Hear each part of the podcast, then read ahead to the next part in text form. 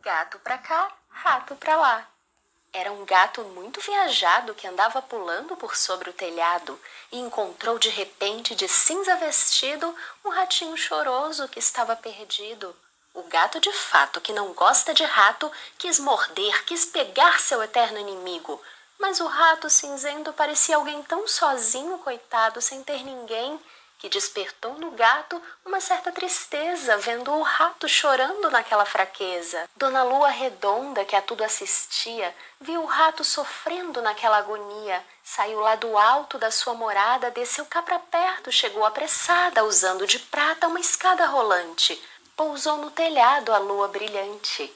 O gato pra cá, miando pro rato, o rato pra lá, com medo do gato. Mas vendo a lua, o gato de fato ficou amoroso, miando poesia. A lua tão gata, tão.